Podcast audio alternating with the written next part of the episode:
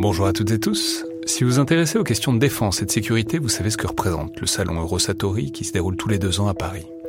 C'est cette année la 28e édition qui se tient du 17 au 21 juin prochain à Paris-Nord-Villepinte et Eurosatori, qui sponsorise cet épisode, sera comme à chaque fois le grand rendez-vous mondial de la défense et de la sécurité. Je veux juste dire, c'est un événement que je trouve très étonnant, assez fascinant. J'y suis allé pour la première fois il y a deux ans pour l'édition 2022.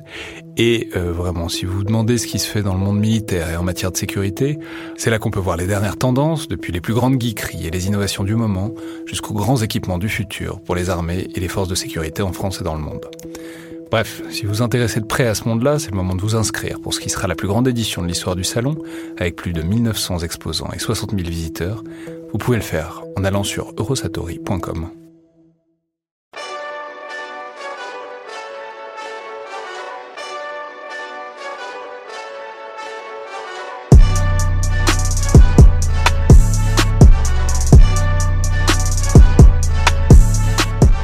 Bonjour à toutes et tous, deuxième moitié donc aujourd'hui de ce long échange avec Marc Ecker et Elie Tenenbaum de l'IFRI, l'Institut français des relations internationales, autour euh, de leur livre La guerre de 20 ans qui est paru très récemment chez Robert Laffont, où cette fois on entre vraiment dans le détail de cette séquence stratégique euh, qui s'ouvre avec le 11 septembre et qui se termine peut-être ou pas euh, aujourd'hui en fonction de ce qu'on pense des perspectives à venir pour la mouvance djihadisme et pour le terrorisme décentralisation, resanctuarisation ou pas, etc. Autant euh, de phénomènes et de questions dont on parle évidemment dans le détail avec eux dans cette deuxième partie de l'émission.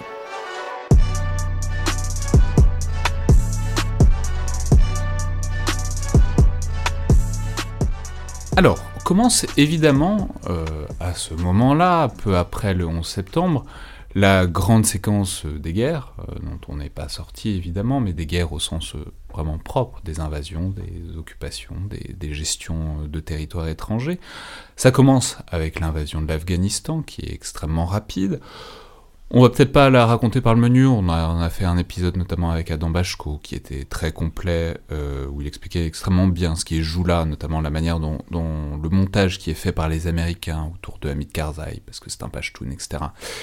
Et aussi, euh, il expliquait aussi le, fait que l'intransigeance face aux ouvertures des talibans pour une négociation, etc., et à bien des égards, euh, disons, porte en germe euh, le désastre à venir, que sera, la décennie qui vient en Afghanistan. En revanche, il y a un moment et un basculement dont vous parlez, qui est probablement moins connu, mais qui est aussi très important pour la suite, qui est l'évolution dans, la manière euh, dans la manière dont les Américains conçoivent leur action contre-terroriste. C'est-à-dire dont ils commencent à penser euh, ce qu'il faut faire une fois que le bastion et le refuge taliban euh, est tombé. C'est-à-dire comment ils s'y prennent en fait pour traquer des terroristes qui ont désormais plus la courtoisie d'être tous au même endroit au même moment, à peu de choses près surtout, donc, comment est-ce qu'on fait pour traquer euh, des réseaux terroristes partout dans le monde, surtout quand, alors vous allez y revenir, mais il apparaît qu'on n'a pas forcément envie de créer des escadrons de la mort, d'assassins clandestins euh, qui écument la planète pour le compte des États-Unis. Il y en aura aussi un peu, mais c'est pas quand on veut pas tout axer autour de ça. Comment est-ce qu'ils vont, euh, disons, conceptualiser leur réponse à une menace qui n'est plus territorialisée, ou en tout cas pas majoritairement? Elie Tenenbaum? Cette réponse, euh, comme euh, tout ce qui se passe dans l'immédiat d'après 11 septembre, euh, il faut bien se rendre compte qu'elle est déjà improvisée. Parce que le 11 septembre est une surprise stratégique. la réaction n'avait pas été planifiée. On n'est pas forcément dans le déroulement d'un grand programme. Hein. C'est un programme qui, va s'élaborer, mais qui s'élabore en marchant. Et de la même manière que l'invasion de l'Afghanistan est une invasion qui est largement improvisée avec un concept d'opération qui vient de la CIA et non pas euh, du Pentagone euh, qui euh, avait des concepts d'opération beaucoup trop lents et pas du tout dans, le timing qui était voulu par l'administration. La réponse de la lutte contre le terrorisme global vient aussi de la CIA. CIA qui subit un petit peu dans, cette année post-11 septembre, voilà, le, finalement, le l'affront de, n'avoir pas su prévenir cet attentat majeur et donc qui se sent véritablement mise, au, au test pour répondre de la manière la plus, la plus solide qui soit. On l'a dit, le, le, sentiment de, le choc provoqué par, par le 11 septembre va provoquer aussi une, un, sentiment de libération ou de désinhibition euh, dans la réponse euh, qui est permis. Le Congrès euh, valide entièrement l'usage de la force, une écrasante majorité de l'opinion américaine soutient une réaction vigoureuse de la part de l'administration, et au-delà des États-Unis, une une écrasante majorité de l'opinion publique mondiale euh, soutient euh, ces réactions. Et donc ça, ça, joue aussi dans cette désinhibition. À partir de là, euh, la CIA et la communauté américaine de la lutte contre le terrorisme on aura de cesse d'avoir une expression, c'est euh, euh, we're gonna put the gloves off. On, on, enlève les gants. Maintenant, on prend plus de gants. Euh, on se permet un certain nombre de choses qu'on ne se permettait pas euh, jusqu'à présent. Et parmi ces choses, euh, il y a d'abord la levée par George Bush d'un interdit présidentiel qui avait été émis en 1976, dont je sais que vous avez parlé aussi dans ce podcast avec Amélie Ferré, sur les assassinats politiques, donc interdiction qui avait été émise mise euh, à l'époque de l'administration Ford, puis renouvelée par l'administration Carter, euh, après une, voilà, des expériences qui pouvaient avoir été perçues comme malheureuses, euh, notamment dans le tiers-monde, en Amérique latine, etc. Depuis, la CIA, qui est un spécial en même temps qu'un service de renseignement, euh, finalement s'interdisait, euh, dans l'essentiel des cas, de mener des euh, opérations de kill or capture, donc d'assassinat ou, ou éventuellement de, de capture. ça, c'est levé. Alors, ça, demande euh, pour, pour éliminer pour éliminer un certain nombre d'individus, euh, ça vous demande différentes euh, différentes choses. D'abord, il vous faut du renseignement. Il faut savoir où ils sont, puisque la spécificité d'un adversaire terroriste clandestin, clandestin, c'est donc qu'il est qu'il se cache et que qu'on ne qu'on le retrouve pas. Et après l'invasion de l'Afghanistan, finalement, le gros des troupes d'Al-Qaïda vont disparaître dans la nature et vont se cacher. Donc, il faut accroître considérablement euh, votre système de capteurs et d'analyse, de recueil de renseignements et d'analyse. Et donc là, on a la naissance des premiers euh, grands euh, projets de surveillance globalisée, poussés notamment par la NSA, là aussi sur des autorisations présidentielles directes qui vont donner débat à leur légalité et à leur légitimité. Oui, mais alors c'est, ça va passer par plein de choses, sur cette surveillance à l'échelle globale, mais ça va passer, ça va se focaliser dans un objet qui va prendre de plus en plus d'importance, qui va être un vecteur et une arme désormais, qui, qui sont les drones, qui vont se généraliser de plus en plus, qui vont culminer à la fin de la décennie, mais ça va... Euh, les, les, drones permettent d'avoir une surveillance sur un théâtre, euh, dans, dans, dans, une logique de, de reconnaissance frappe, euh, un échelon, on va dire, tactique ou opératif. Mais au-delà de ça, vous avez des systèmes de surveillance beaucoup plus euh, stratégique, euh, cybernétique, euh, d'espionnage des emails, le réseau échelon, etc., qui sont, qui sont mises en place également pour, pour de la surveillance de masse. Marc Ecker? Oui, dans toute cette période de mise en place, on, a essayé de détailler dans le livre effectivement ces aspects-là. On rappelle notamment le Patriot Act, Guantanamo, enfin, ces choses qui aujourd'hui semblent rentrer dans la normalité, mais qui en fait montrent vraiment qu'on a, on a changé d'air. Euh, on peut rappeler qu'il y a eu une période où on n'enlevait pas des gens pour euh, les enfermer dans un cadre extrajudiciaire euh, à Guantanamo, où c'était juste une base militaire américaine d'ailleurs de Marines rappelle euh, à tout, à tout hasard l'excellent film des hommes d'honneur, euh, qui se passe dans le plot et à Guantanamo, mais enfin je veux dire, il n'y avait pas de fatalité, est-ce que ça a été un effet d'aubaine d'en faire une sorte de non-lieu judiciaire, etc. Ça n'existait pas avant 2001. Donc si vous voulez, non, e, effectivement, et donc on a voulu montrer euh, ce déploiement de la puissance américaine et des logiques de, surveillance, on a voulu montrer aussi la logique de guerre globale contre le terrorisme qui se développe à ce moment-là avec des opérations euh, un peu partout sur la planète, et avec également d'autres États qui essayent de rentrer dans cette logique de guerre globale contre le terrorisme pour justifier euh, des luttes contre souvent des insurrections plus locales. Et voilà, on, montre que vraiment c'est un changement, un changement d'air, un changement d'époque, et point important aussi, que les États-Unis n'avaient pas pensé la phase de stabilisation de l'Afghanistan. Donc ils ont su déployer les moyens euh, militaires pour renverser le régime des talibans, mais dans le fond la phase d'après, qui a posteriori semble extrêmement importante, a été négligée avec une focalisation qui a très rapidement basculé de l'Afghanistan à l'Irak. Mais alors, j'aimerais euh, m'attarder sur. C'est là que le jeu de miroir que vous mettez souvent en évidence, dont on a déjà parlé, est intéressant. C'est que euh, donc il y a un effort euh, doctrinal, intellectuel, judiciaire aussi, enfin juridique de la part des États-Unis de mettre en place un dispositif. donc drones, forces spéciales pour les opérations qui les capture dont on parlait, interrogatoire extrajudiciaire, etc. Mais en retour, il y a aussi un effort de doctrine de la part des djihadistes euh, que vous détaillez et qui est extrêmement intéressant avec des textes importants qui sont publiés, ou en tout cas diffusés à l'époque, qu'on connaît euh, sans doute peu et dont j'aimerais dire quelques mots. Alors le premier, c'est celui qu'on appelle Gestion de la barbarie par un certain euh, Abou Bakr Naji qui le publie en 2004.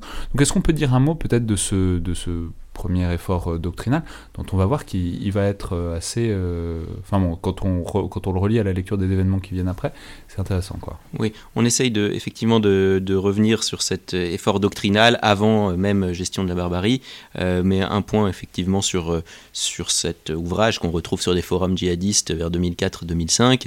L'idée est simple, c'est que créer le chaos peut être bénéfique pour des groupes djihadistes. Et qu'en fait, créer le chaos, c'est la première étape avant de rétablir un ordre qui serait un ordre djihadiste, euh, un État islamique, on peut le dire comme ça, régi par la, charia, tel que l'État islamique d'ailleurs euh, le fera une dizaine d'années plus tard. Oui, c'est ça, quand on lit le. Alors je l'ai pas lu, mais quand on lit le résumé que vous en faites, c'est difficile de ne pas se projeter instantanément dans la Syrie euh, d'une décennie plus tard, parce que ça, ça, a l'air vraiment de décrire ce qui va se passer. quoi. Oui, et ce qui est intéressant avec cet ouvrage, mais aussi celui d'Al-Souri qu'on évoque et qui date à peu près de la même période, qui lui est plus une théorisation de la décentralisation du djihad, c'est qu'effectivement, on voit que ces deux ouvrages ont fait florès et qu'on retrouve aujourd'hui même euh, ces sources d'inspiration.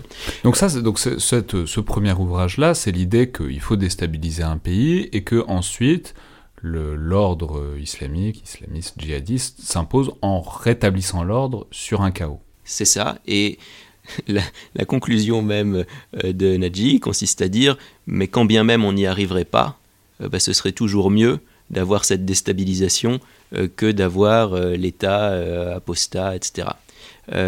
ça, c'est effectivement pour les djihadistes, mais je pense qu'on a oublié de dire quelque chose d'assez important quand même sur la conceptualisation de la guerre contre le terrorisme, côté entre guillemets occidental, c'est que la France à l'époque ne s'insère pas dans cette logique de guerre contre le terrorisme.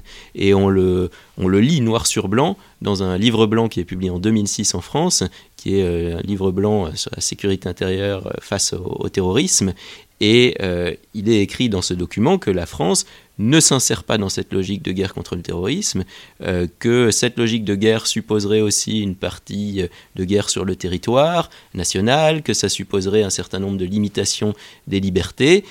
mais la France ajoute dans ce document à, l'époque en 2006 que on peut utiliser des moyens militaires dans la lutte contre le terrorisme sans nécessairement être en guerre contre le terrorisme. Mais c'est très intéressant ça, parce que justement les passages que vous relevez disent qu'il ne faut pas légitimer euh, le terrorisme, les mouvements terroristes en les considérant comme des belligérants à part entière. C'est-à-dire, est-ce que sur le moment, même encore il y a quelques années, ça paraît de bon sens, euh, conforme avec les valeurs françaises, etc.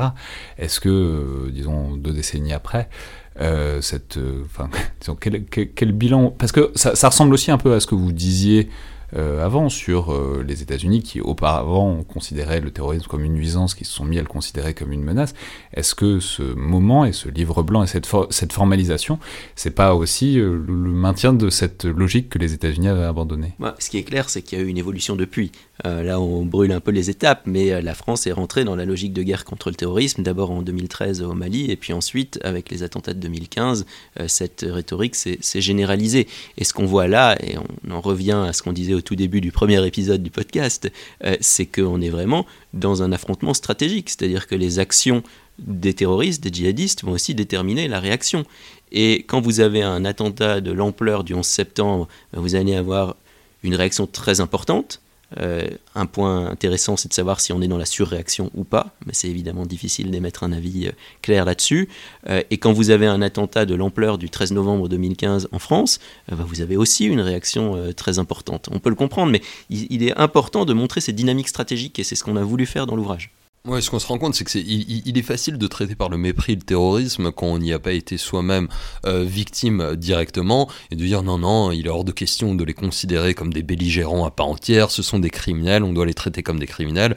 Et donc, on a une poursuite judiciaire, purement et simplement judiciaire, euh, du, terrorisme. C'est euh, ce que souvent la France, dans une, approche des fois un petit peu suffisante ou auto, auto-satisfaisante, appelait le voilà, le, modèle français de lutte contre le terrorisme, qui n'est pas du tout spécifique à la France d'ailleurs, euh, l'approche de, criminalisation.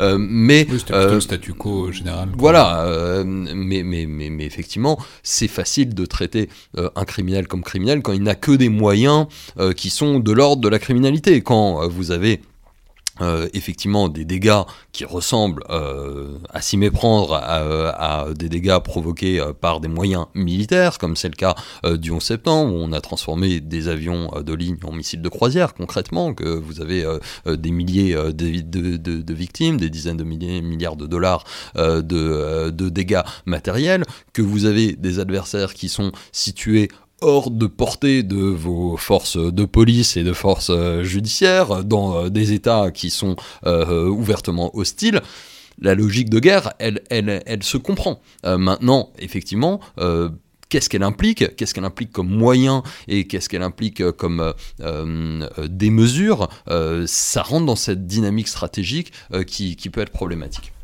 Alors, pour rebasculer un instant sur le versant, toujours sur l'autre côté du miroir, le versant djihadiste, alors je, voudrais parler une seconde du deuxième ouvrage important de ces années-là, dont vous venez de parler, euh, qui est celui de Abu Moussab al-Souri, dont vous avez parlé, qui s'intitule Appel à la résistance islamique globale, qui est aussi très intéressant, parce que quand vous avez commencé à le lire, c'est très programmatique, sur la décentralisation, sur le fait qu'il faut des réseaux extrêmement autonomes les uns des autres, etc.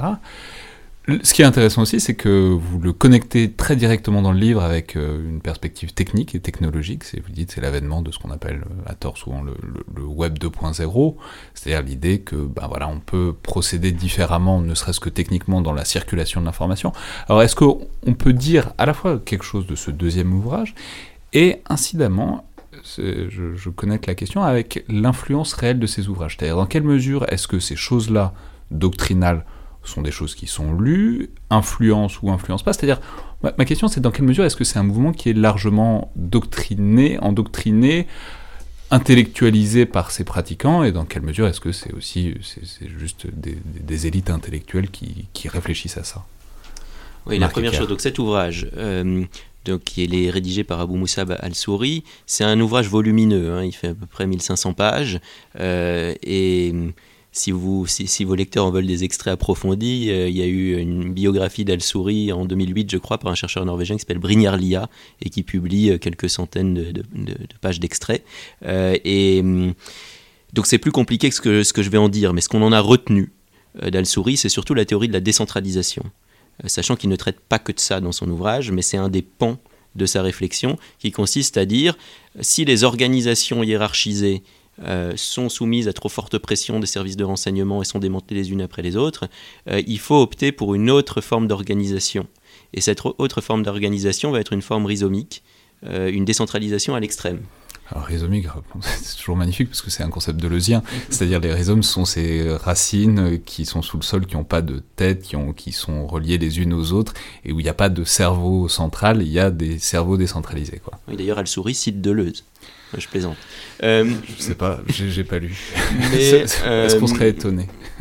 Non, donc cette idée de décentralisation, c'est de dire il faut qu'il y ait des cellules, des petites cellules autonomes les unes des autres, qui se créent euh, la cellule pouvant même être individuelle. Donc là, on reconnecte aussi avec un autre pan de littérature stratégique, qui est la littérature stratégique sur le loup solitaire, et qui provient plutôt de, l'ultra-droite euh, aux États-Unis, avec des auteurs comme Louis Beam, par exemple. Euh, Al-Souri ne faisant pas la connexion, évidemment, avec, euh, avec ça, mais il y, a cette idée aussi de cellule individuelle. donc voilà, Al-Souri développe ce, concept qui se répand sur, sur Internet, sur les réseaux, qui est lu. Alors sur la réception, c'est une très bonne question. Très honnêtement, j'ai du mal à, répondre précisément. Ce que je peux vous dire, c'est que ce sont des auteurs qu'on cite encore jusqu'à aujourd'hui et qui ont eu une influence dans l'organisation. Alors certainement euh, au niveau des cadres, des, des intellectuels ou des stratèges de ces mouvances-là. Euh, quand vous allez parler à des djihadistes de base, que j'ai d'ailleurs pu faire pour d'autres travaux euh, dernièrement, euh, ce ne sont pas forcément des auteurs qui sont connus dans le détail, même si euh, ça, le nom peut dire quelque chose. Euh, voilà ce qu'on peut dire un peu sur Al-Souri. L'aspect technologique n'est pas présent en tant que tel, c'est-à-dire que lui ne connecte pas sa théorie de la décentralisation euh, à l'émergence d'un Internet social, lui aussi décentralisé, etc. Mais le fait est que sa théorie est arrivée à ce moment précis. Et on passe du web 1.0 à l'époque au web 2.0. Effectivement, ces appellations sont discutables. Et le fait est qu'on passe aussi du djihad 1.0 au djihad 2.0. C'est-à-dire que les grands sites web classiques qui étaient utilisés par les djihadistes, euh, Al-Qaïda avait par exemple un, site qui s'appelait Al-Neda euh, au moment de, juste avant le 11 septembre. Euh, ces sites web sont remplacés progressivement par des forums djihadistes qui là aussi sont beaucoup plus décentralisés et qui permettent de diffuser cette pensée stratégique mais également un certain nombre de tactiques. Je pense il y, a un point qui est, central et qu'on essaie de mettre en avant dans le livre. Euh, effectivement, c'est cette dynamique action-réaction euh, qui est fondamentalement stratégique et clausewitzienne. Hein. À la guerre, euh, chaque adversaire impose sa loi à l'autre.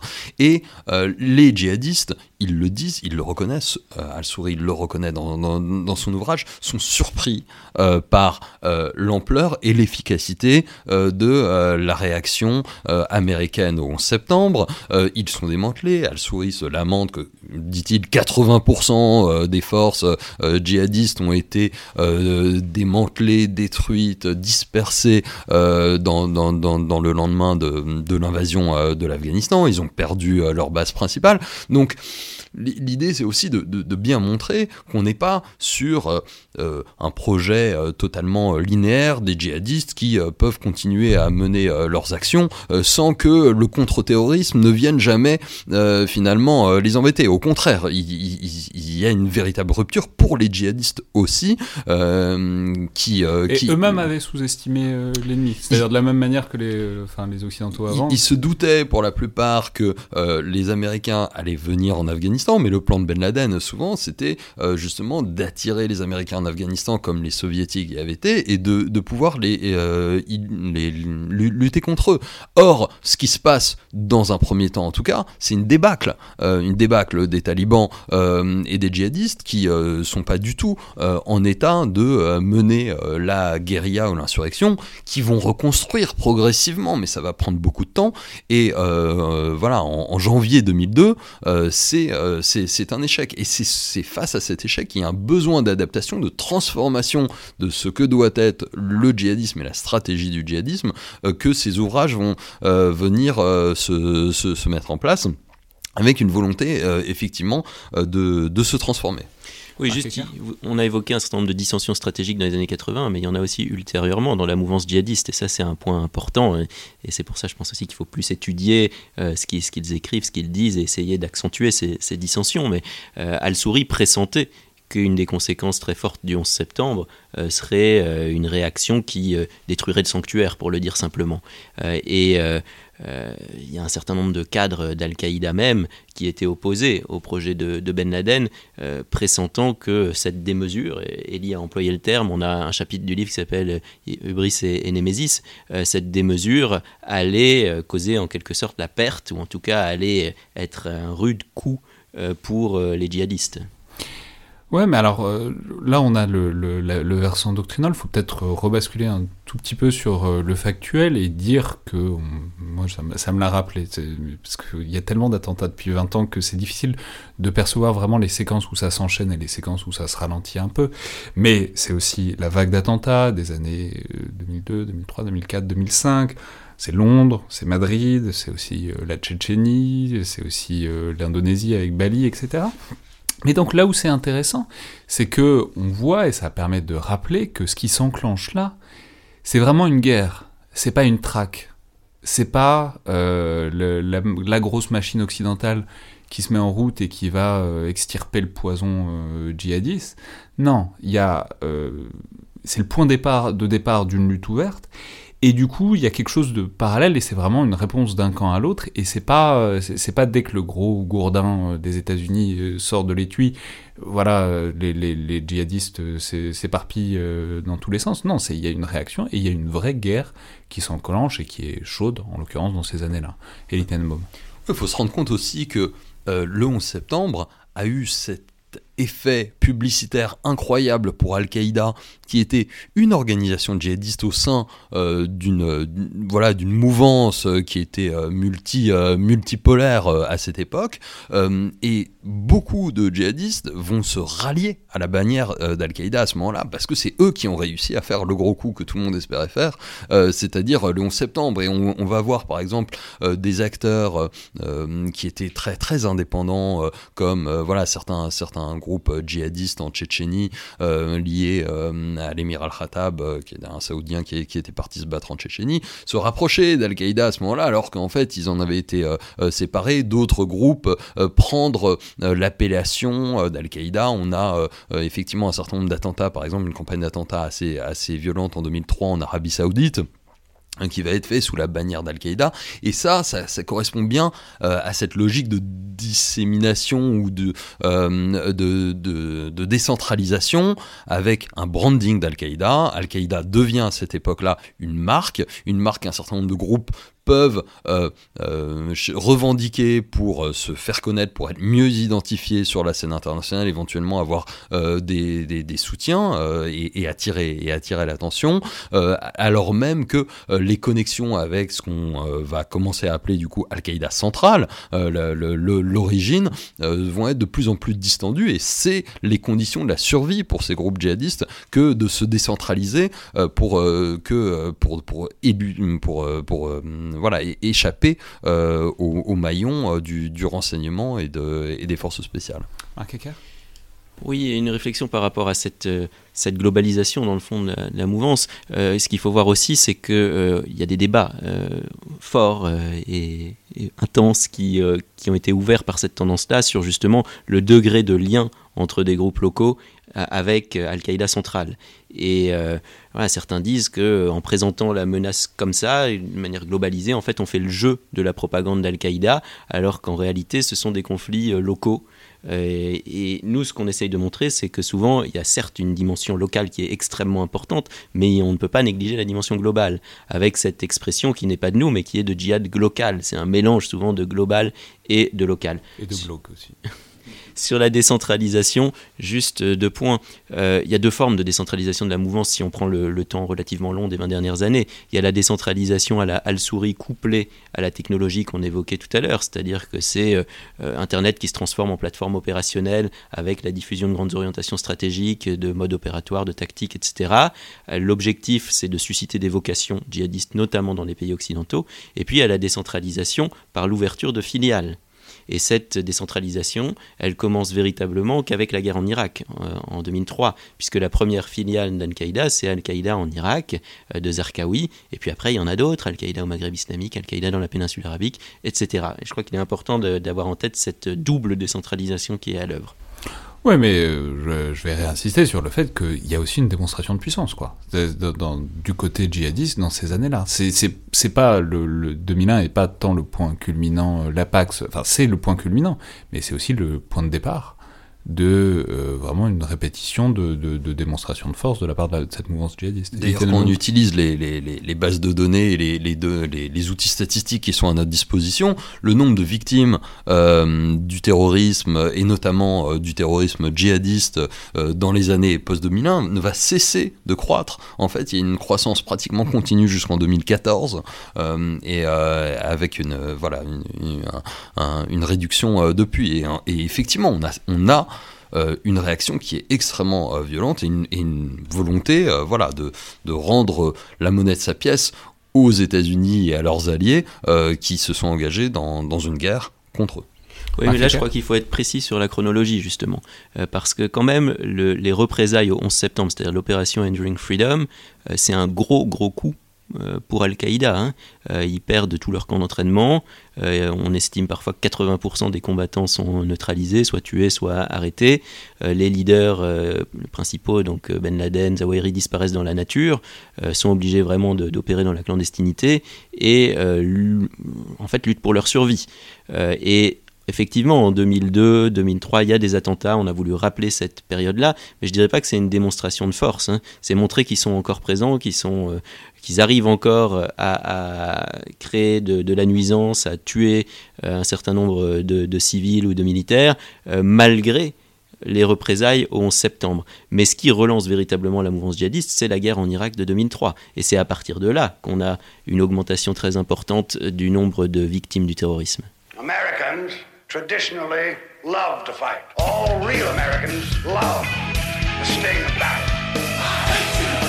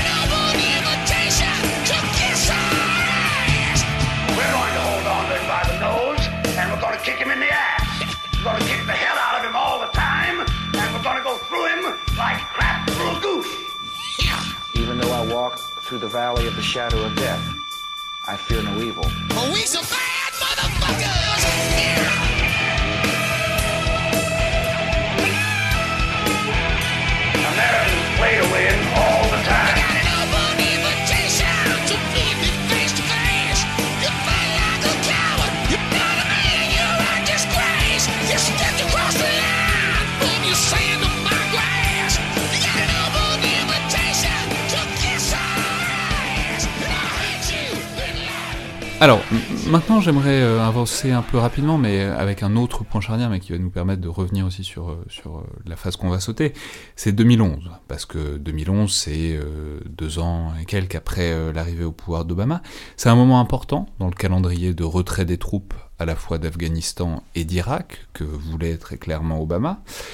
Mais du coup, bon, 2011 c'est un peu à la fois le culminant et en même temps la, fin de l'enlisement et d'une deuxième partie, disons, de la décennie 2000, où il a fallu gérer les territoires afghans et irakiens, avec cette idée qu'on luttait contre les soutiens du terrorisme, mais en même temps avec ce constat que le terrorisme, ou du moins les attaques se multipliaient de plus en plus euh, sur place, sur ces deux théâtres, et que donc... Euh, il a fallu euh, désormais recourir à des techniques de contre-insurrection, vous êtes spécialiste à Tenenbaum, mais qui sont héritées dans une certaine mesure des, logiques et des époques coloniales, et qui s'essoufflent euh, très clairement en ce début de décennie 2010.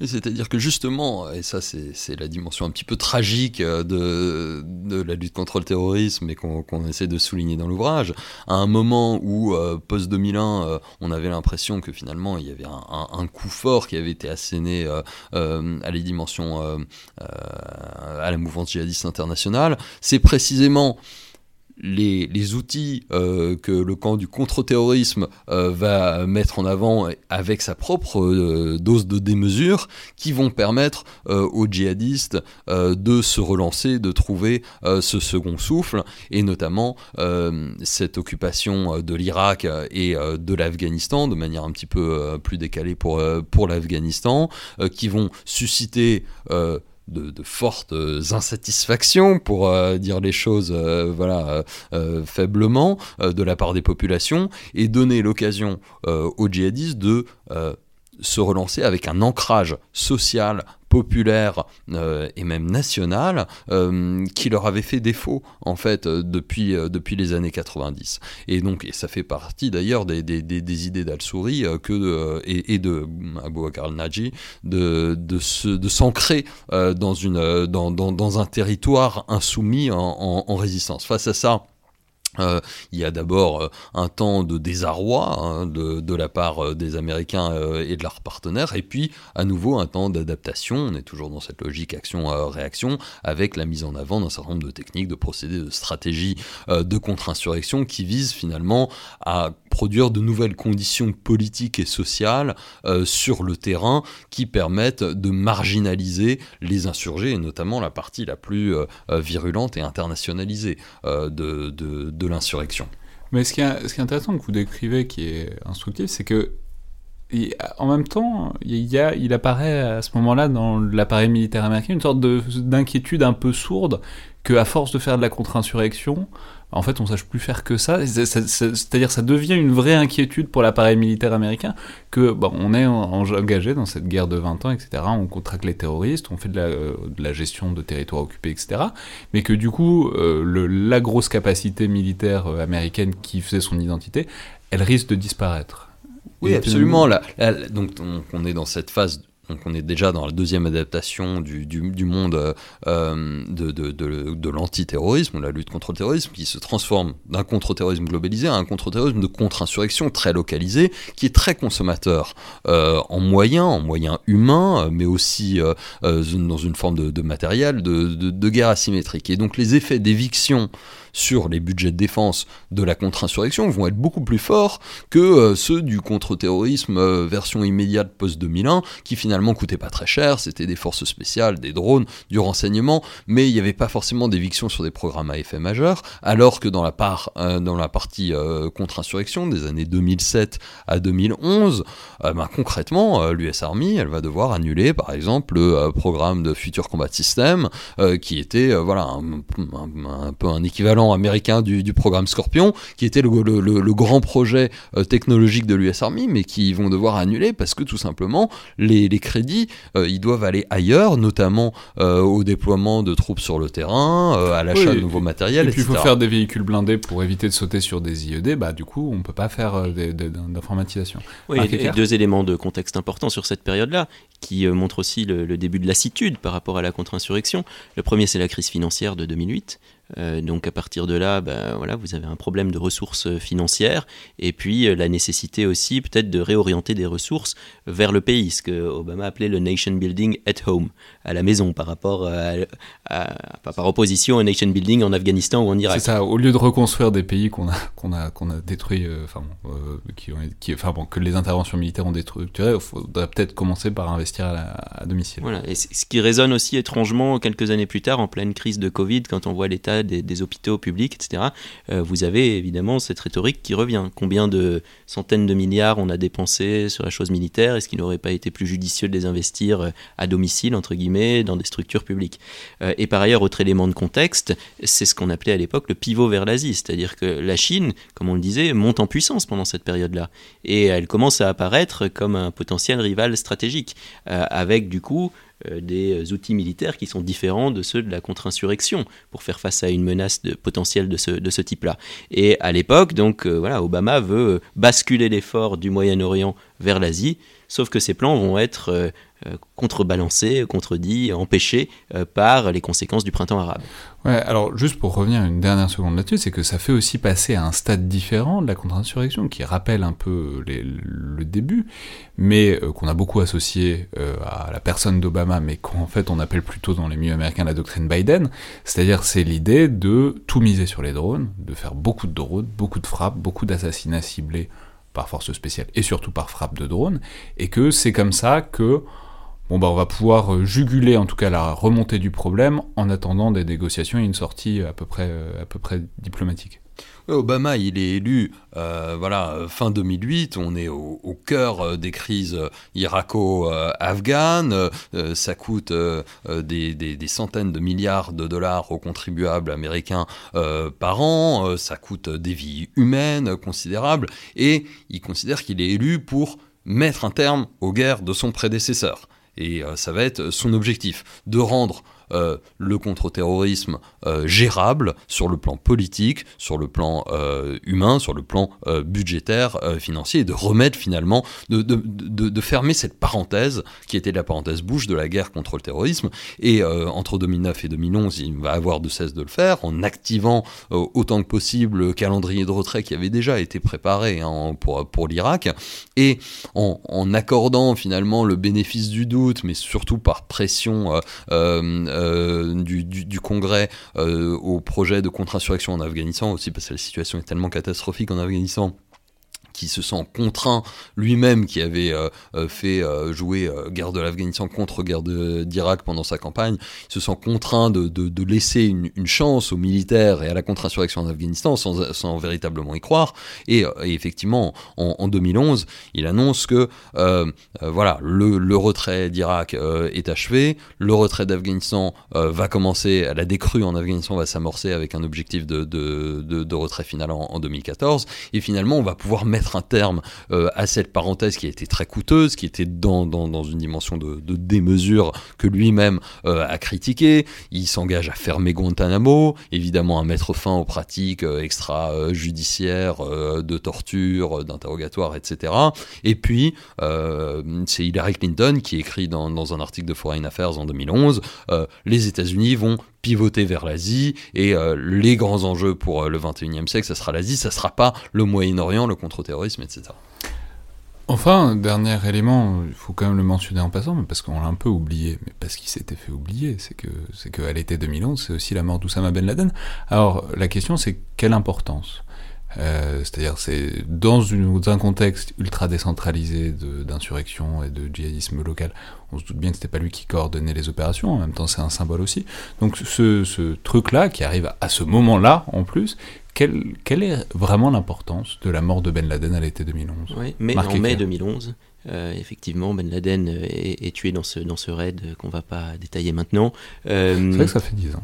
Ça fait 10 ans, exactement. Joyeux anniversaire. Alors l'importance, on se posait vraiment la question avant. Vous aviez une opposition, notamment entre chercheurs, c'était euh, le débat Sageman-Hoffman, entre ceux qui disaient Al-Qaïda centrale avec Ben Laden, dans le fond ça n'a plus d'importance parce qu'on est rentré dans ce djihad décentralisé, voire rhizomique, de réseau de réseau, etc.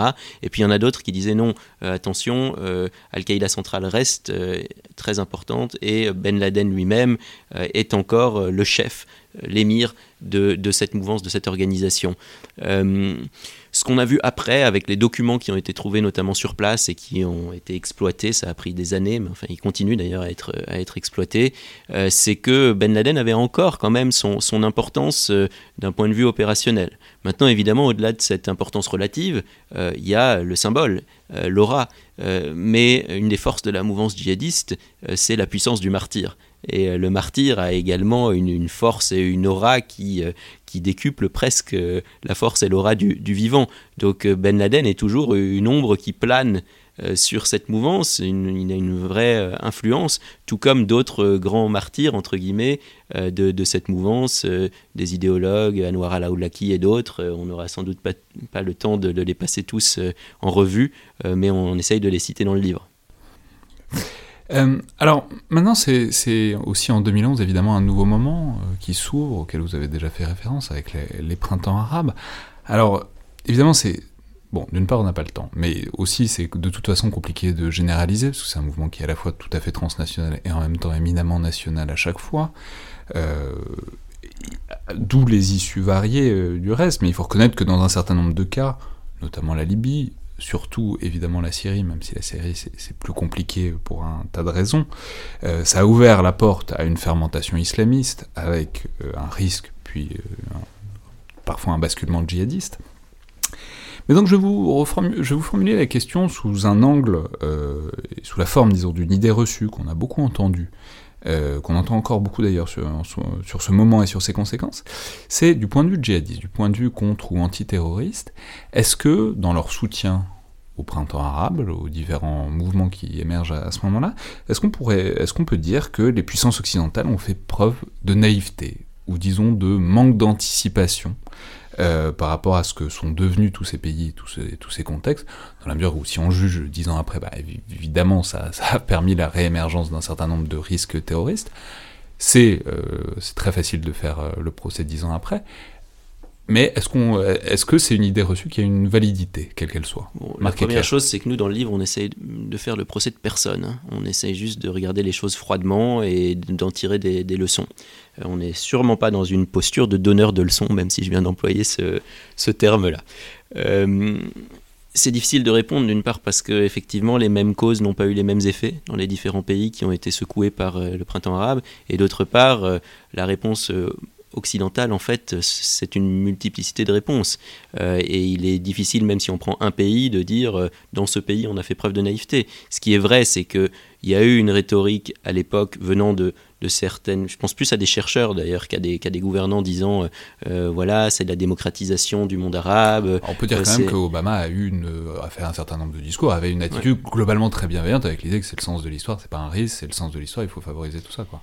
Oui, mais euh, sans être non plus totalement naïf, hein, je pense. Et euh, euh Elie va, compléter là-dessus. Euh, mais ce qu'on essaye de montrer en tout cas, c'est la diversité des formes prises par ces révolutions et la manière dont le djihadisme a su s'adapter aux différents contextes.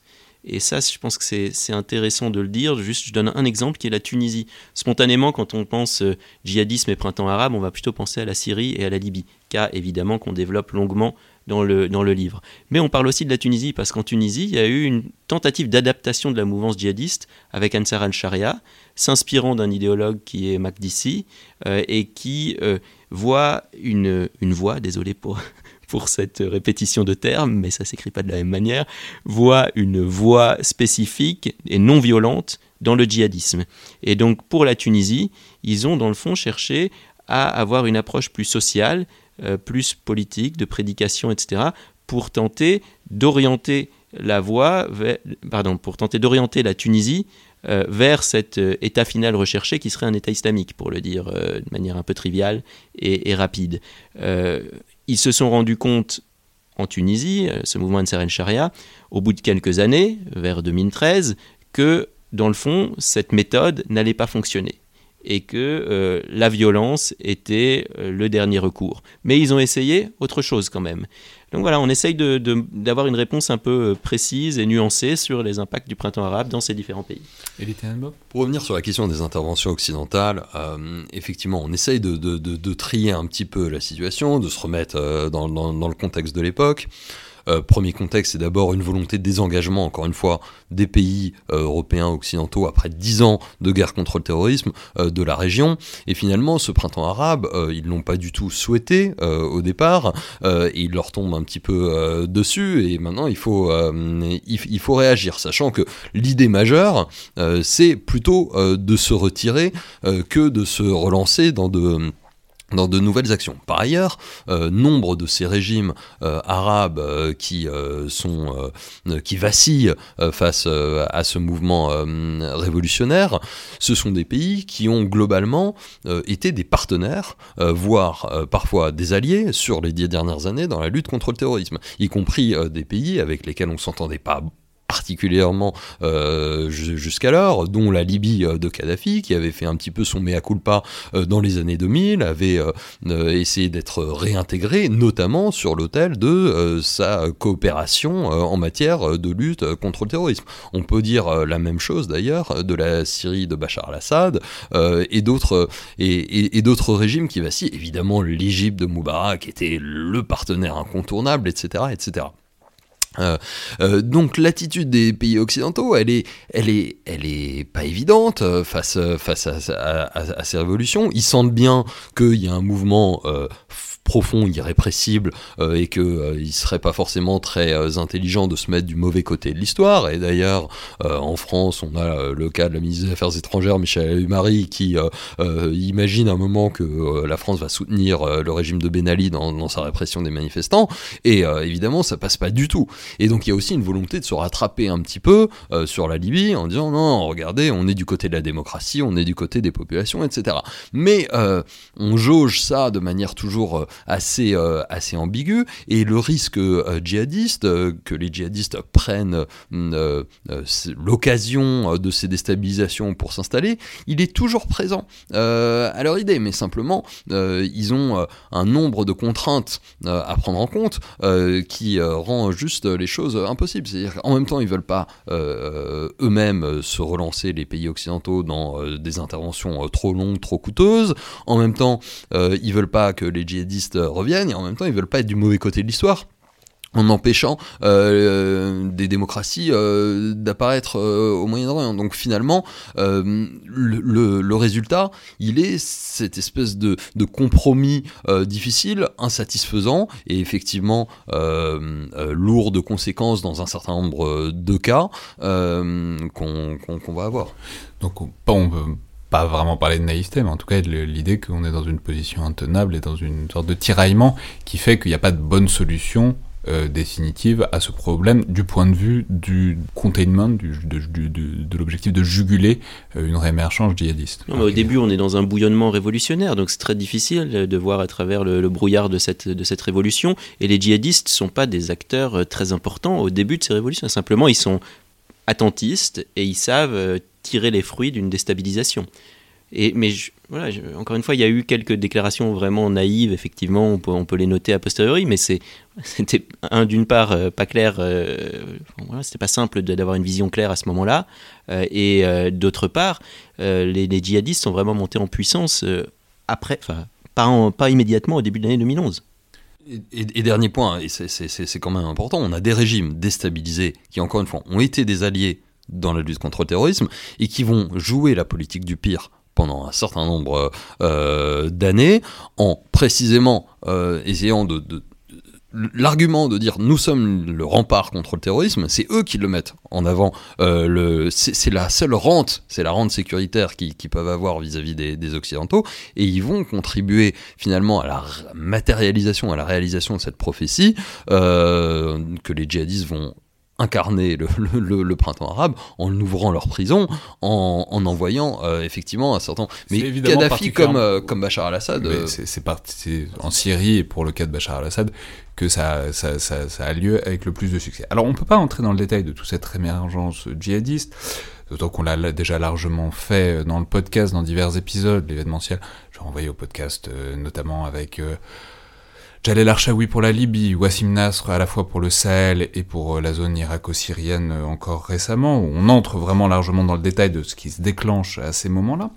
Mais euh, je voudrais qu'on dise un mot, donc on s'attarde sur la Syrie, parce que c'est évidemment l'originalité, et qu'on dise un mot de l'originalité de la période et du mouvement et du phénomène qu'on paye encore aujourd'hui, qui est la migration, disons, massive à l'échelle de ces mouvements de djihadistes européens et français, euh, notamment, alors qui peut rappeler un peu l'Afghanistan dont on parlait au début du dernier épisode, mais c'est beaucoup plus massif euh, pour le coup dans ce cas-là, qui va évidemment euh, être le levier ensuite des attentats à partir de 2014-2015.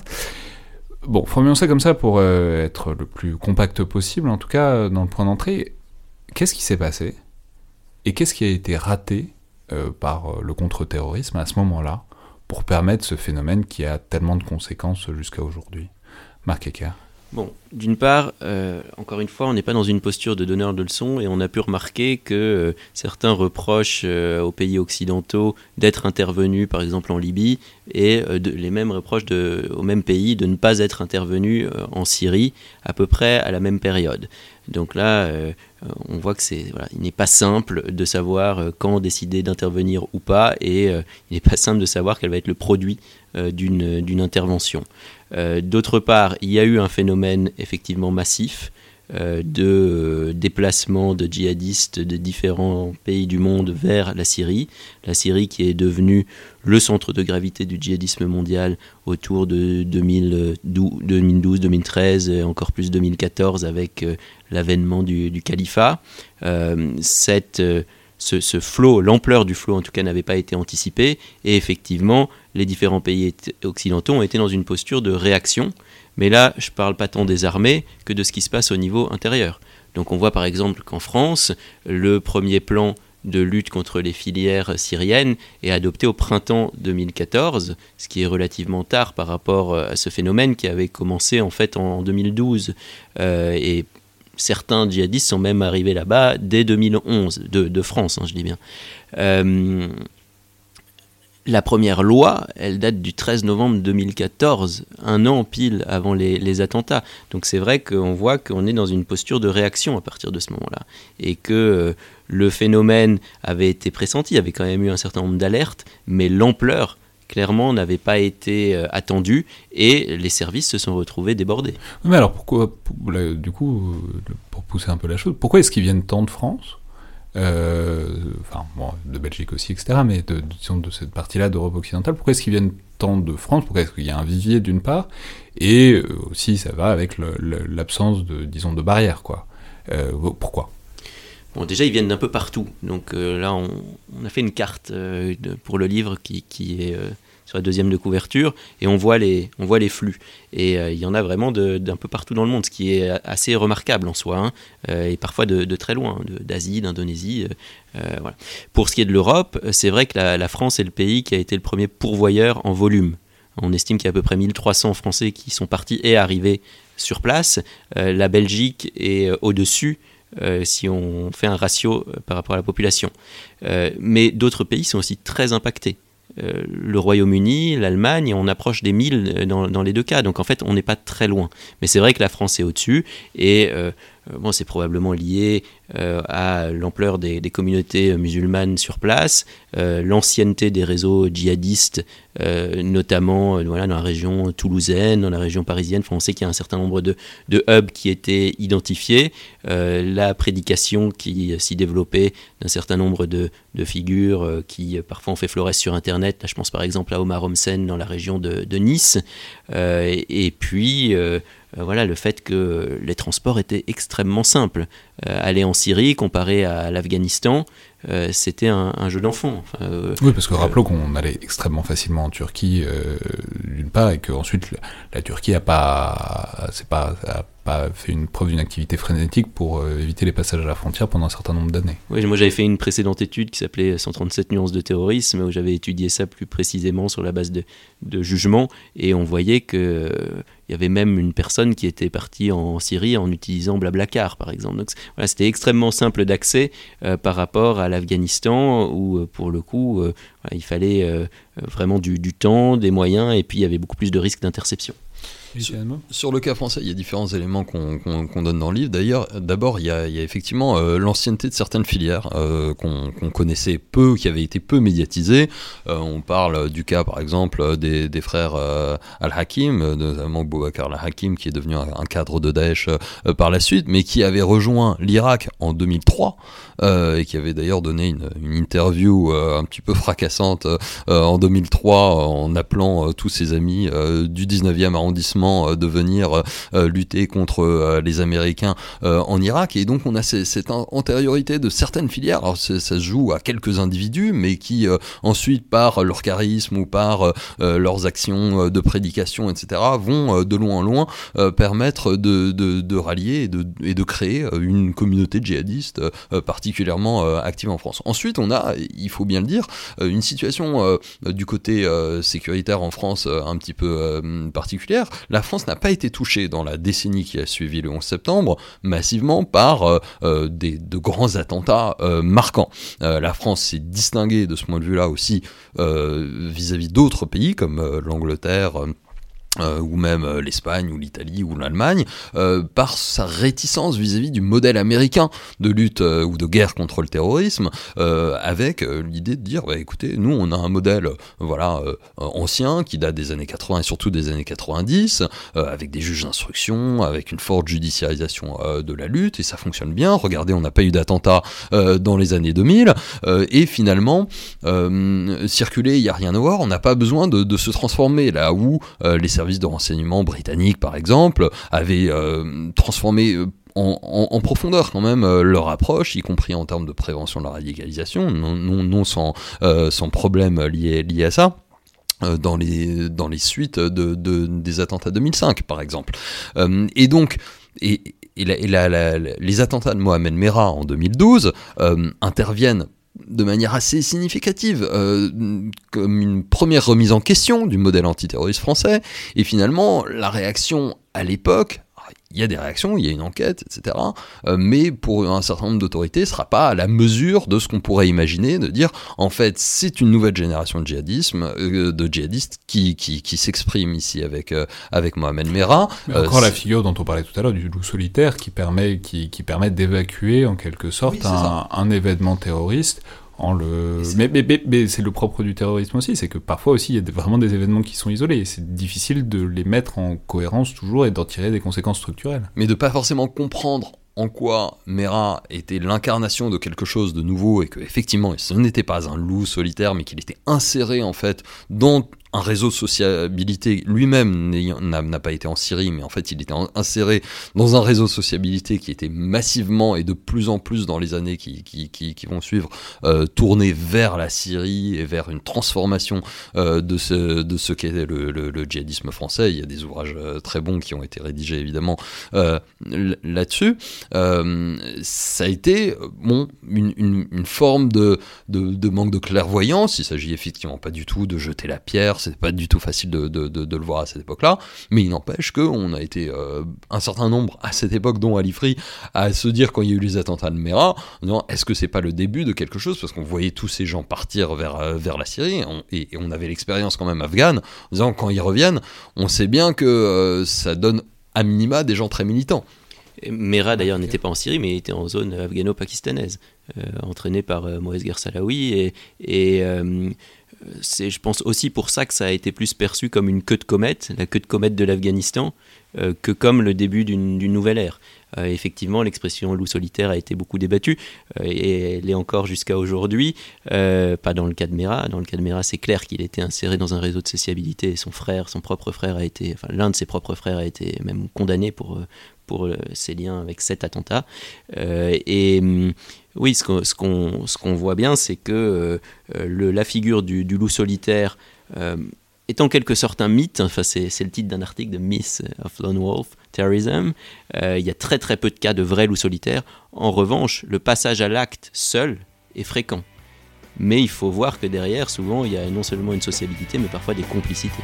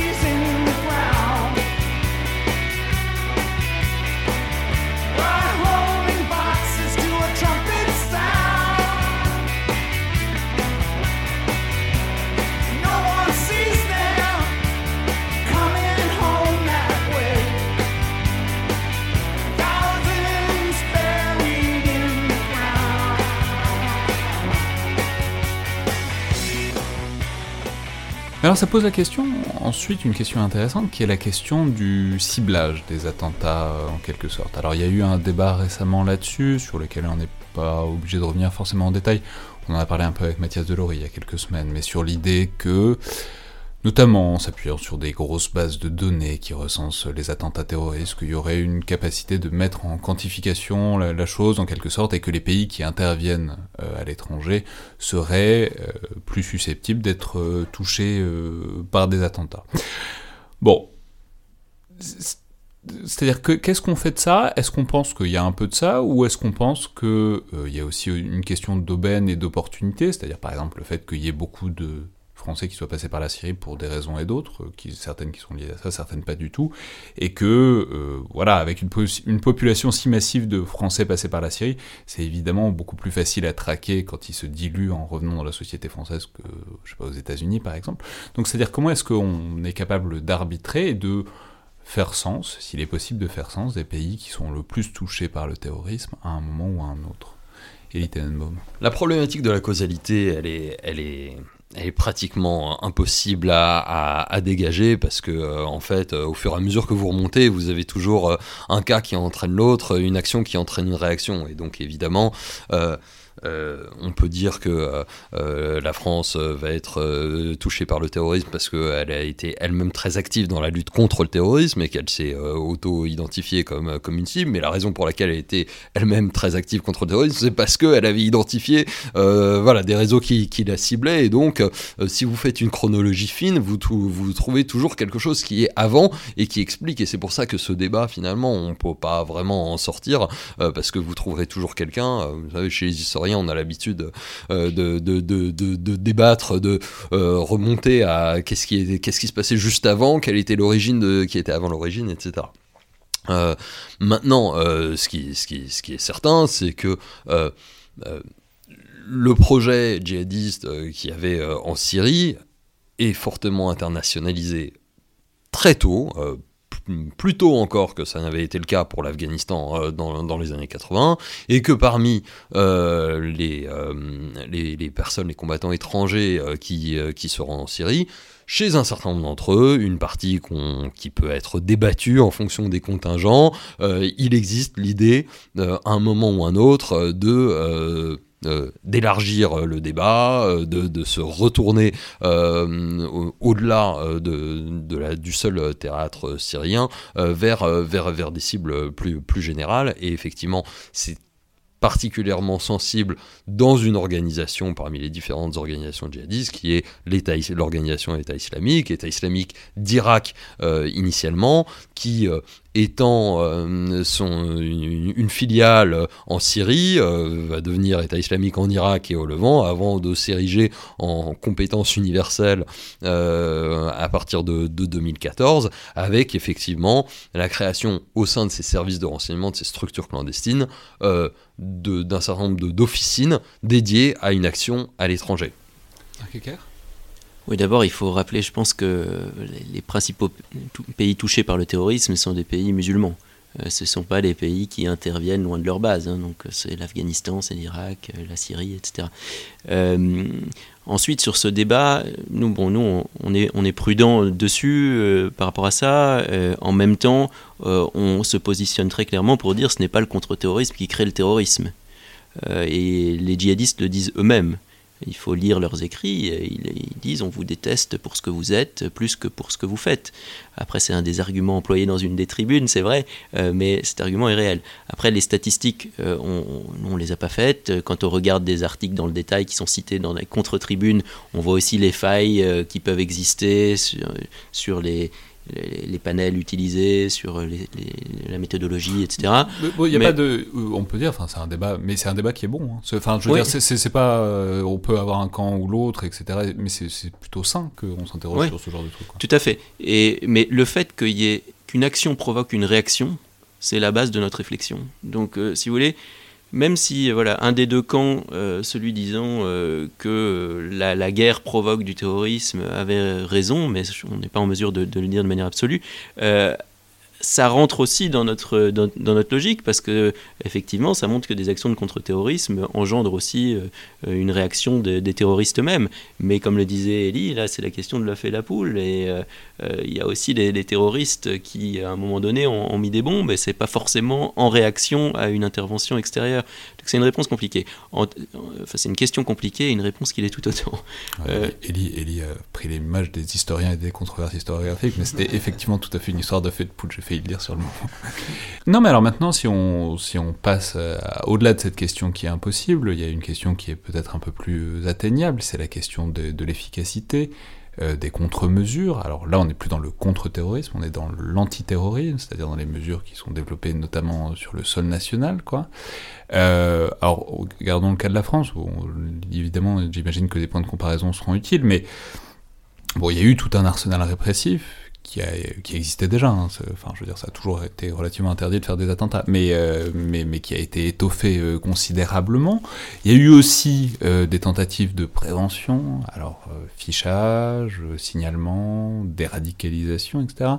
Bon, c'était il y a 5 ans et plus, c'était notamment après les attentats de 2015, même si ça avait commencé avant. disons, quel bilan, si tant est qu'on puisse faire, euh, en faire de, cette, de cet arsenal à la fois euh, répressif et de prévention Bon, déjà, dans le livre, effectivement, on consacre un chapitre à cette question et on détaille précisément et volontairement euh, cette accumulation législative et de mesures. C'est impressionnant, je, je c'est important et impressionnant de voir cette accumulation, cette inflation législative et de mesures. Et il est bon, à mon avis, de, de le retracer précisément pour s'en rendre compte, parce qu'effectivement, c'est quelque chose qu'on a tous vécu.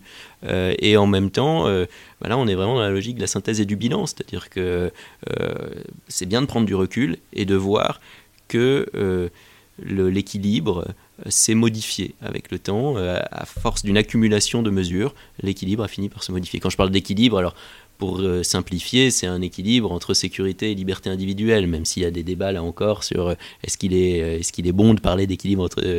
est-ce qu'on peut être libre sans être en sécurité Voilà, je ne vais pas revenir sur ce, sur ce débat. Mais le fait est qu'il y a eu une accumulation de mesures et qu'aujourd'hui encore, il est question de mesures supplémentaires. donc ça pose la question de jusqu'où on va et, et, à partir de quel moment ça modifie fondamentalement notre modèle de société. les effets produits, bon, ce qu'on voit, c'est qu'aujourd'hui, il y a beaucoup moins d'attentats. Euh, et que c'est sans doute euh, l'effet euh, d'une accumulation de mesures intérieures et d'une certaine efficacité de mesures extérieures.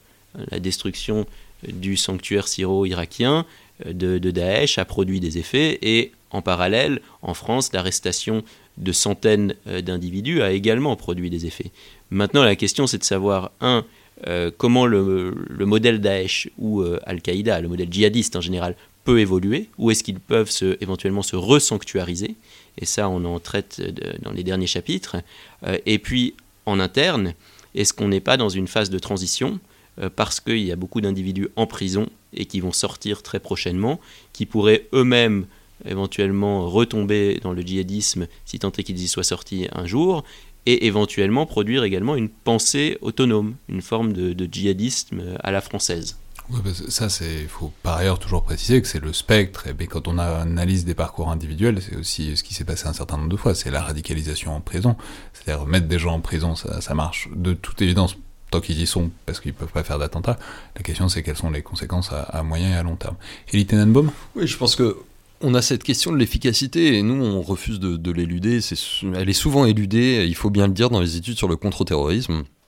On ne veut pas se poser la question de savoir si ça marche ou pas, on veut se poser la question du discours qui est derrière, de ce que ça véhicule, etc.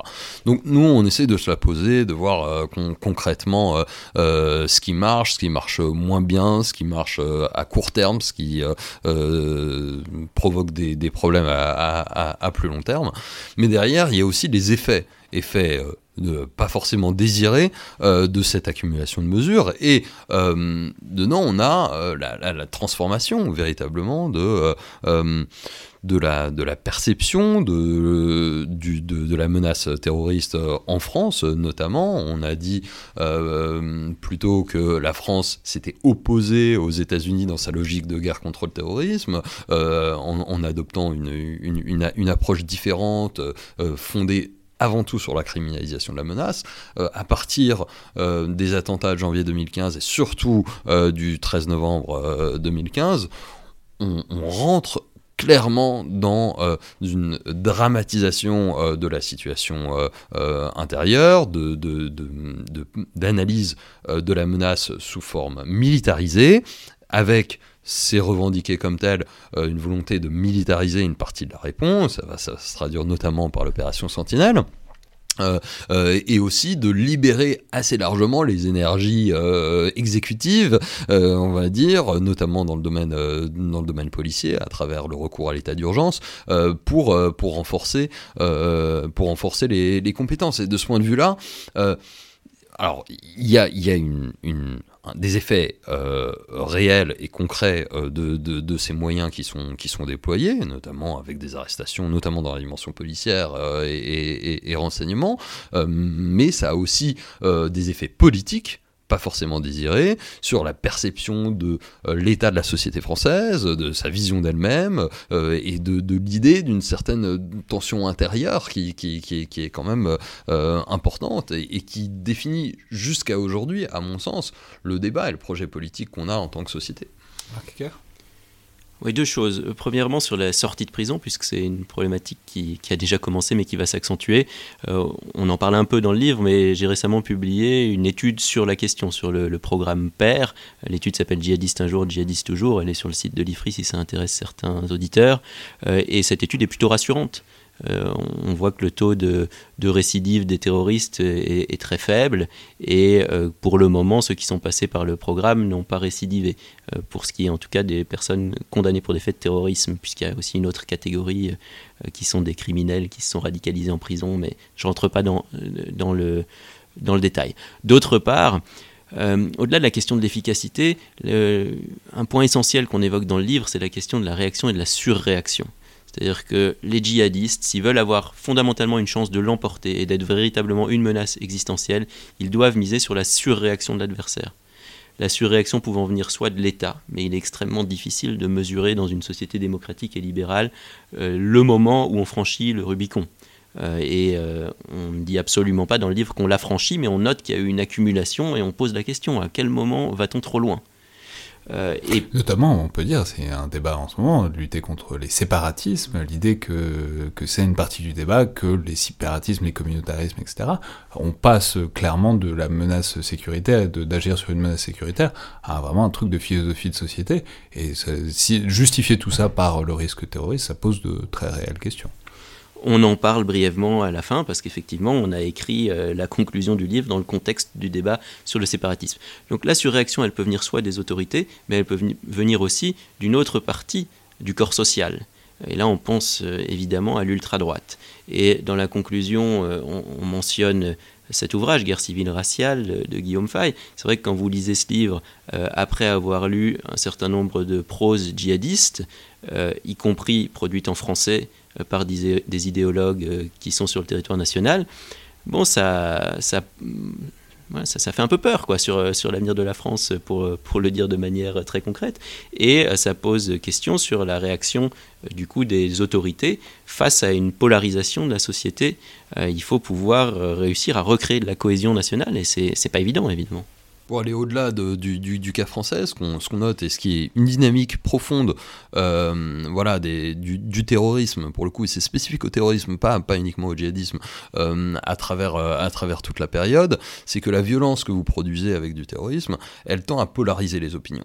donc, donc elle, va, elle va repousser dans un camp et elle binarise le, le, le, paysage politique social, elle, elle, le rend profondément schismatique euh, d'une certaine manière, et on l'a vu dès le, lendemain du 11 septembre avec la fameuse phrase de Bush vous êtes avec nous vous êtes contre nous et finalement c'est ce que ça produit à l'échelle euh, d'une société d'un pays euh, donné quand vous avez une campagne d'attentats terroristes vous vous avez des cas en Israël vous avez le cas en Irak au moment de 2003 etc et c'est cette polarisation qui va renforcer en fait profondément euh, euh, le, les terroristes, euh, en, en l'espèce les djihadistes, qui sont au départ pas euh, doté d'une forte assise populaire, mais parce que euh, par mécanisme de, euh, d'action et de réaction et de polarisation de la société, il va y avoir une partie de la société qui va se retrouver dans leur camp, qu'ils le veuillent ou non, que ce soit à travers des prophéties autoréalisatrices ou non,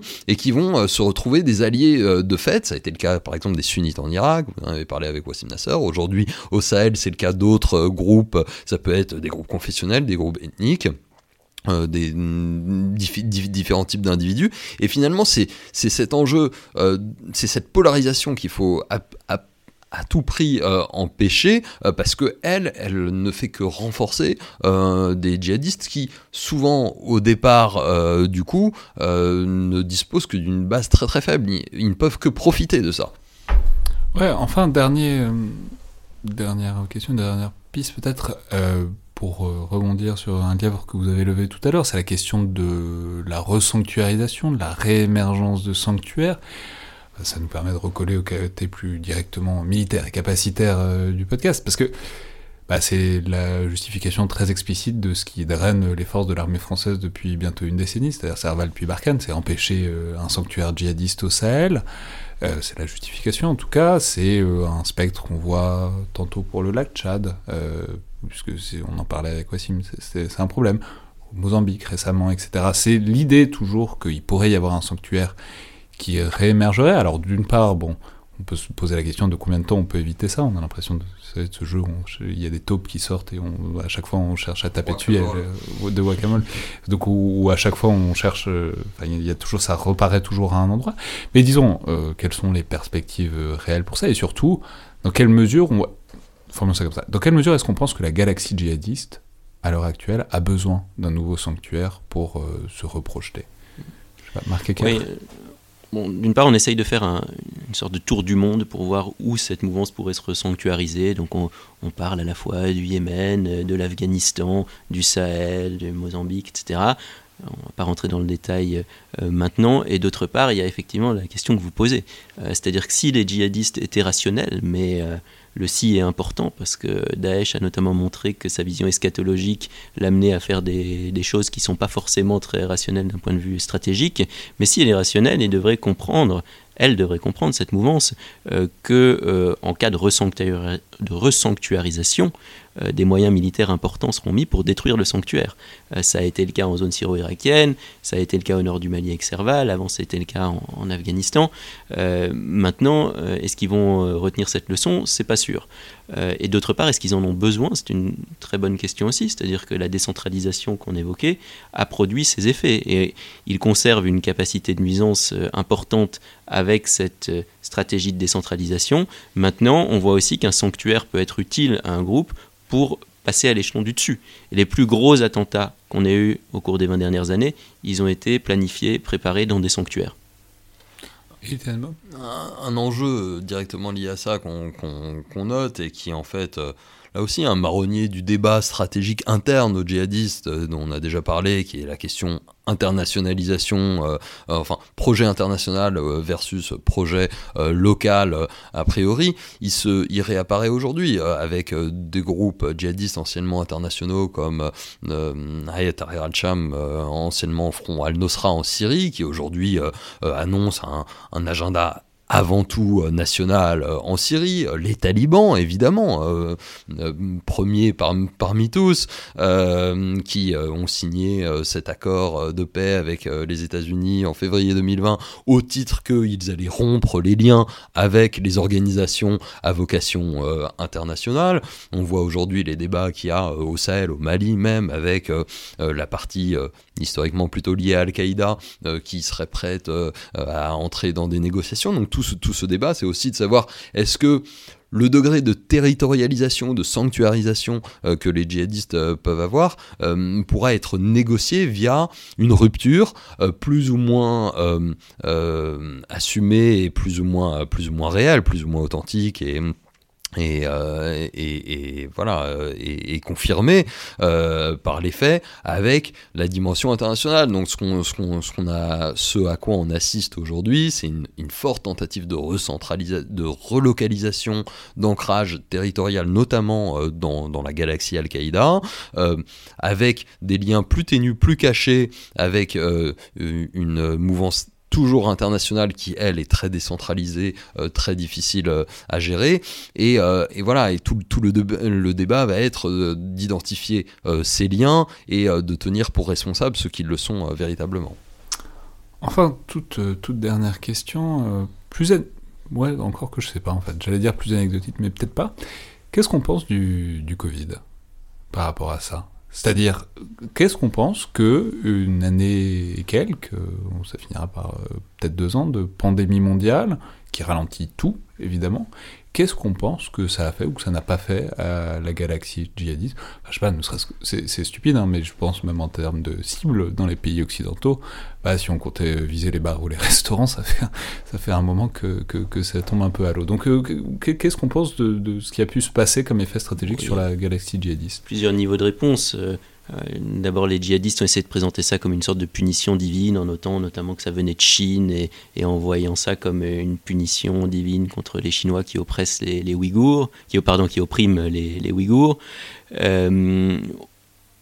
On peut voir aussi qu'il y a eu un phénomène de pause opérationnelle euh, euh, en termes de contre-terrorisme, je pense notamment à, l'Irak. Euh, mais plus largement, je crois que là encore, si on essaye de prendre du recul, ce que ça a montré, c'est que le Covid a tué beaucoup plus que le terrorisme au cours des dernières années.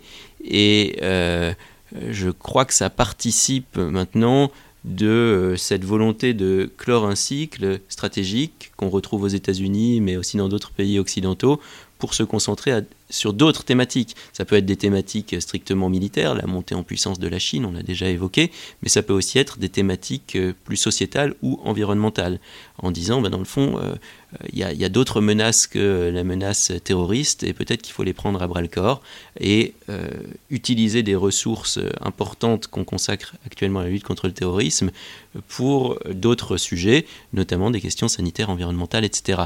Maintenant, nous, ce qu'on dit dans le livre, euh, c'est qu'on peut vouloir fermer la page, euh, mais si l'adversaire ne veut pas, lui, fermer cette page-là, euh, on continuera à avoir un problème. Voilà, pour, conclure là-dessus, je pense que c'est effectivement l'enjeu. de.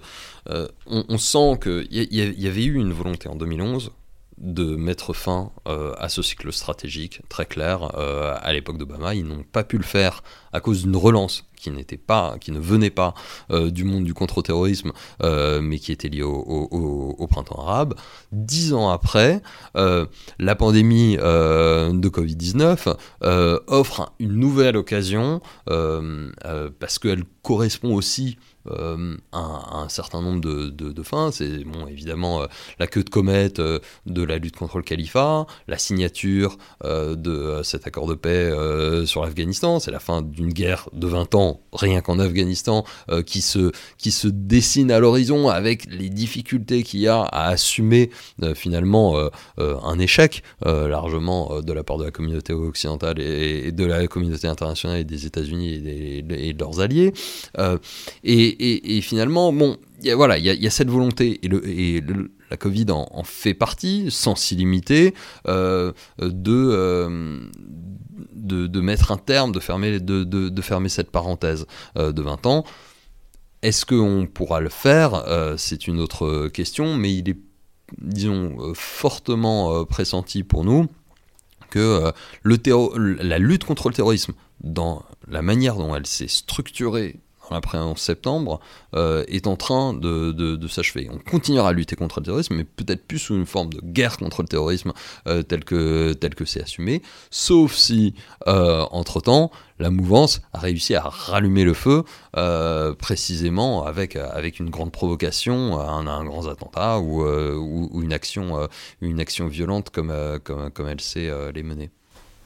Très bien. Merci beaucoup à tous les deux. Donc, je rappelle donc le titre de cet ouvrage.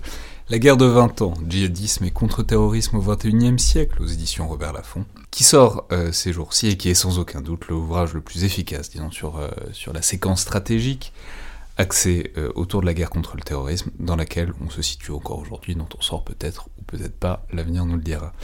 C'était donc le Collimateur, le podcast de l'Institut de recherche stratégique de l'école militaire. Comme d'habitude, je ne peux que vous inviter à laisser notes, remarques, retours et appréciations sur Apple Podcast ou sur SoundCloud, qui sont euh, probablement les meilleurs outils pour ça, même si malheureusement je ne peux pas répondre directement à ce que vous écrivez, c'est toujours lu et apprécié. Je vous rappelle par ailleurs que pour un échange plus direct, il y a le mail ou les réseaux sociaux de l'IRSEM, je réponds en général pour le coup et que euh, le podcast et sa croissance se nourrissent comme toujours de vos recommandations et du fait que vous parliez autour de vous euh, du collimateur à des gens qui seraient intéressés par les différents formats. Merci à toutes et tous et à la prochaine fois.